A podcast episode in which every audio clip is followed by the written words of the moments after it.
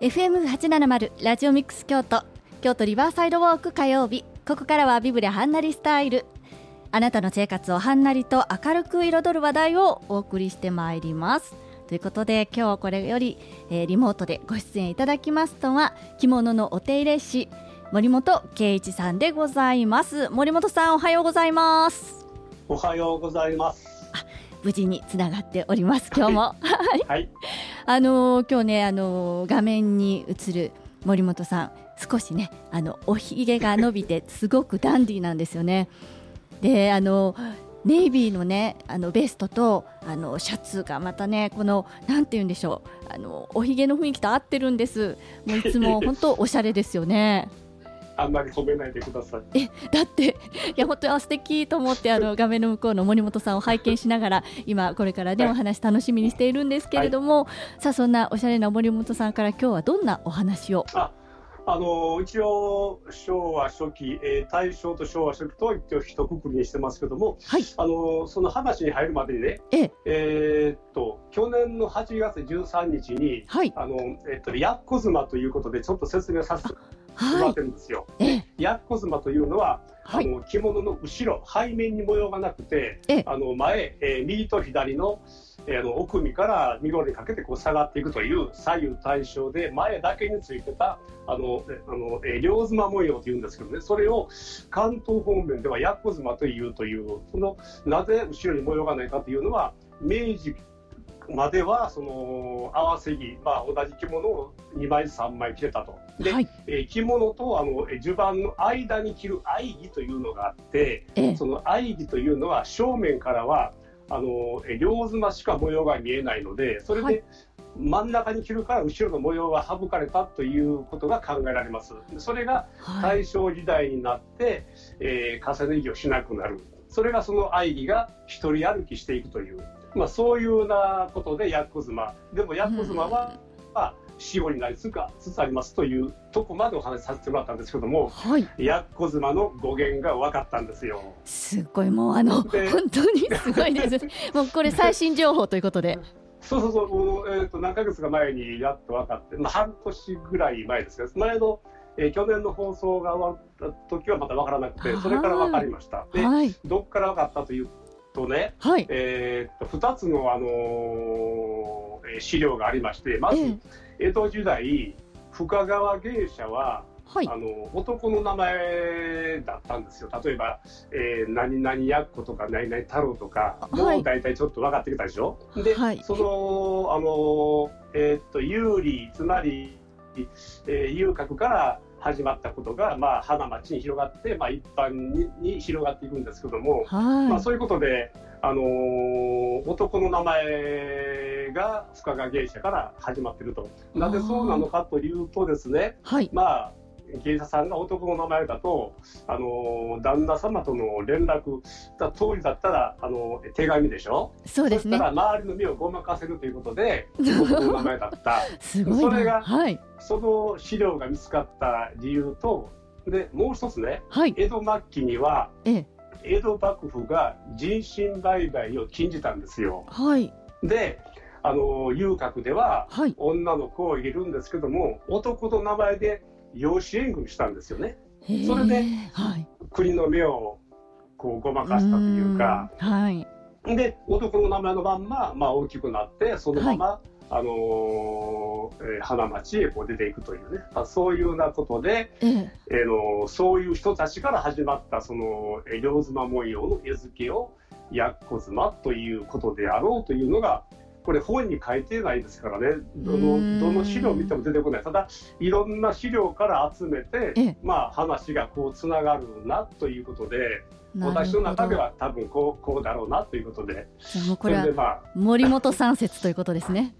あそうですねねでそれをあの先日うちのアンティーク着物再生京都森本の YouTube チャンネルでええ、動画とともに、はいあの説明を詳しくしてます。うわー、ですごい。えーどうして後ろに模様がないのかというのは今ね説明しましたけどもどうしてあの左右対称なのかというのは動画を見てもらったらもう一発に分かりますのでなるぜほひど。ぜひ動画をご覧いただきたいと思ってます。はい、そうですよね。確かにお話を聞いていると、そのその時代の着物について詳しい方だと、はいすぐにね想像つくと思うんですけれども、私のようなものだと一度お話しいただいているからなんとなくあのうん雰囲気を思い出せる。でもご存知ない方にとっては、え何何っていうのでそすうですごねく気になるところだと思います。はいはいはいそうで YouTube すチャンネルもではいそうですであの今の着物のあの着方からは想像できないようなおお話をします。それははい江戸時代の末期まで、また明治の中頃まで屋内では着物の裾を引いてたということうをん頭に置いてもらうと、はいなるほどというふうに分かってもらえると思いますので、ぜひぜひ、あのチャンネルをご覧ください。よろしくお願いします。しっかりとあの、はい YouTube チャンネルのアピールもしていただきま した。はいありがとうございます。えーそれからちょっと次の話で進めていくんですけどもええ、あのーもう来、えー次回ぐらいからうんその昭和の戦後の話に移っていくんですけども、はいあの今日お話しするのは、えええ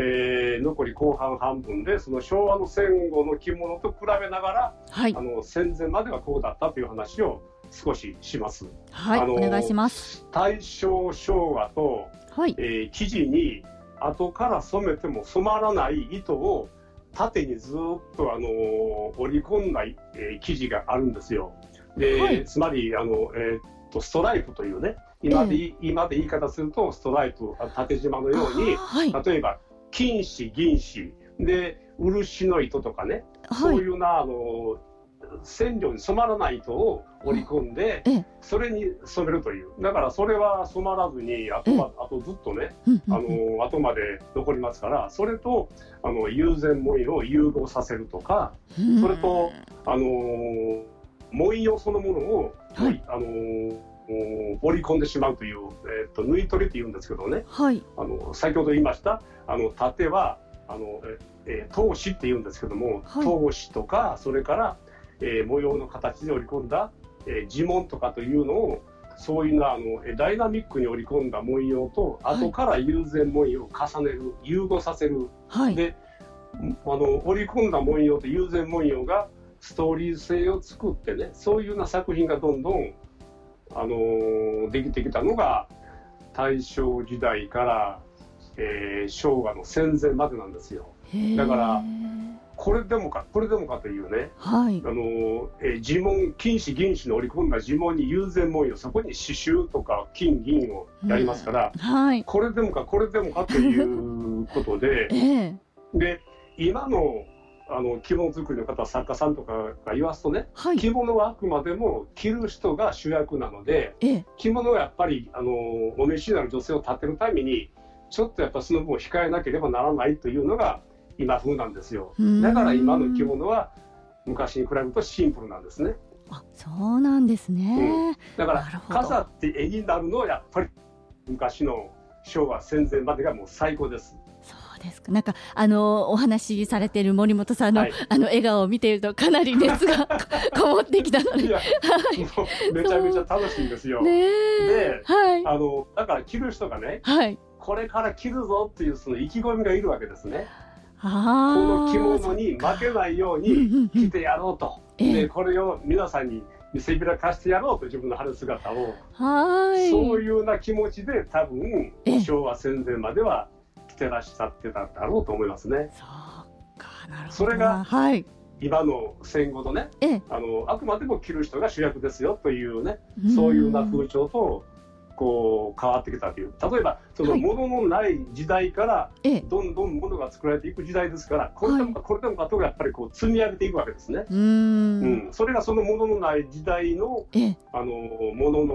価値ですわ。はあ、なんかそれ例えばええあのえ食べ物のない時代えにえ食べ物があってきても腹いっぱいたらふく蓄うえていーんくといそううですね。だからあのこの食べ物の時代戦戦時中あ戦時中は無理ですもん戦後ね。はい。こんなに俺は腹いっぱい増えたんだぞっていうお腹がこうボンと出た人 がなんかかっこよかったりねあする今とはもう価値観全然違うだから着物もやっぱり多分そうだったと思うんですけどね。なるほど。うんあじゃあそうやって着物のその、えー、一つその柄をね見るだけでもその時代背景が見れるそうですそうんですですね。はいはあそれとねはい。以前あの昭和戦後はあの全面模様なのに五つ紋が入るという話を前してるんですよ。はいで五つ紋が、えええー女性の着物に入るのはもともと江戸時代は、えー女性の着物には紋が入りませんでしたけども、はいまあ贅沢禁止令でうん全面模様が上半分が無地になって五つ紋が入るというお話をしました。はいで